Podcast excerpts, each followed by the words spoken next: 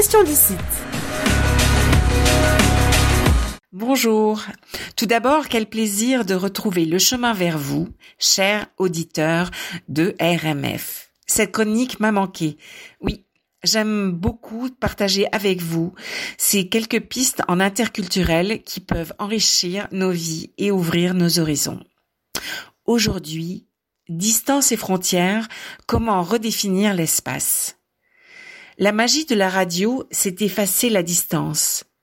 Et la distance entre vous et nous a été chamboulée depuis notre dernière émission en studio. Nous aimons l'effervescence in situ, les rencontres, les invités, les échanges, bref, le partage. Et puis, notre vie au grand complet a été bouleversée, bien au-delà du lien France-Québec. Partout dans le monde, notre trajectoire d'humain a été stoppée. Et depuis, l'espace et le temps sont devenus flous les uns en confinement, certains en quarantaine et d'autres sur le front des services essentiels. Ce que j'ai toujours aimé de la radio, c'est la magie qui opère et touche les gens au creux de leur vie, de l'intime. C'est une manière de se faire inviter dans leur cuisine ou dans leur voiture. Enfin, pas trop en voiture en ce moment, mais bref. Paradoxalement, la distance s'efface avec la radio. On accompagne les gens dans leur vie. L'humain est un animal social.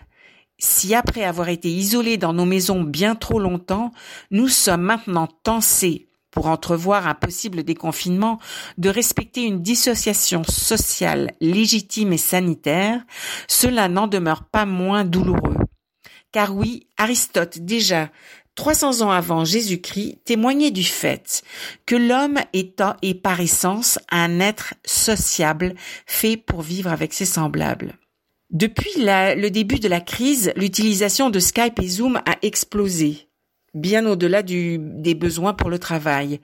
Les immigrants et les expatriés les ont encore plus utilisés par abondance de temps, mais aussi à cause de la préoccupation, voire même de l'angoisse par rapport à la famille ou aux amis restés à l'étranger. Une manière de tenter d'amoindrir la distance et les frontières, aussi symboliques que réelles, et de lutter contre le sentiment d'isolement.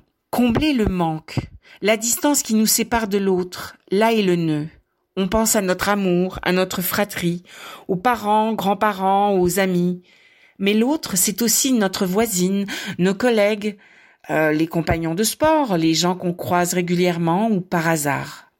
L'autre peut être cet humain qui, par son existence même, par sa présence même furtive, abolit notre solitude, l'espace d'un instant, les frontières n'existent plus. Là est toute la beauté de la rencontre humaine.